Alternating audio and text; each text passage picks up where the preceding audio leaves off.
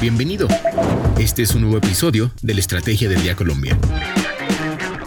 Traído para ti por bloomberlinia.com y dirigido por Andrés Garibello.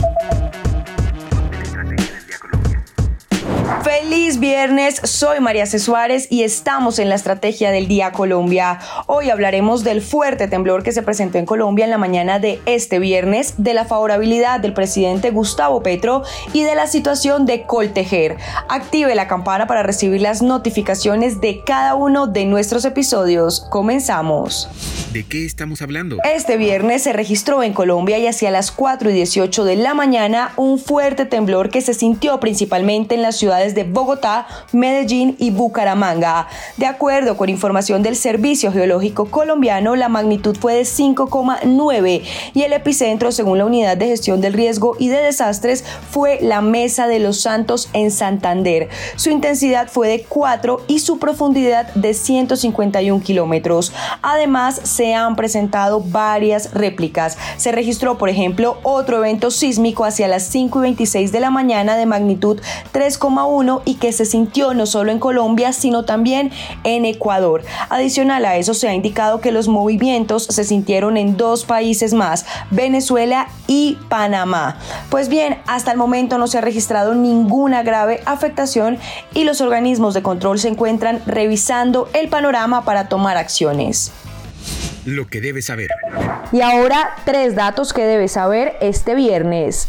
El primero, la tasa representativa del mercado con la que amanece hoy Colombia es de 4.748 pesos. El segundo, la favorabilidad del presidente Gustavo Petro se desplomó en marzo al pasar del 62% en una encuesta realizada en noviembre al 52% en la que acaba de publicar la firma Cifras y Conceptos. La imagen desfavorable del presidente se ubica ahora en el 40%. En noviembre era del 31%, aunque en las zonas rurales esta llega hasta el 51% según esta encuesta polimétrica de marzo de este año. Frente a la vicepresidenta Francia Márquez, la encuesta muestra que la imagen favorable es del 50%, mientras que la desfavorable es del 37%. Y el tercero, Colombia inició el trámite para la eliminación de visas para viajar a Estados Unidos con la primera reunión técnica en la que se abordó el proceso de admisión al programa de exención de visados para turismo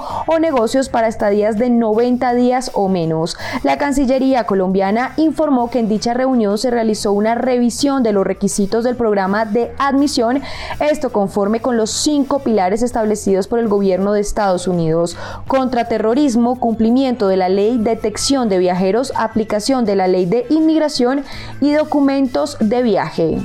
El negocio de la semana.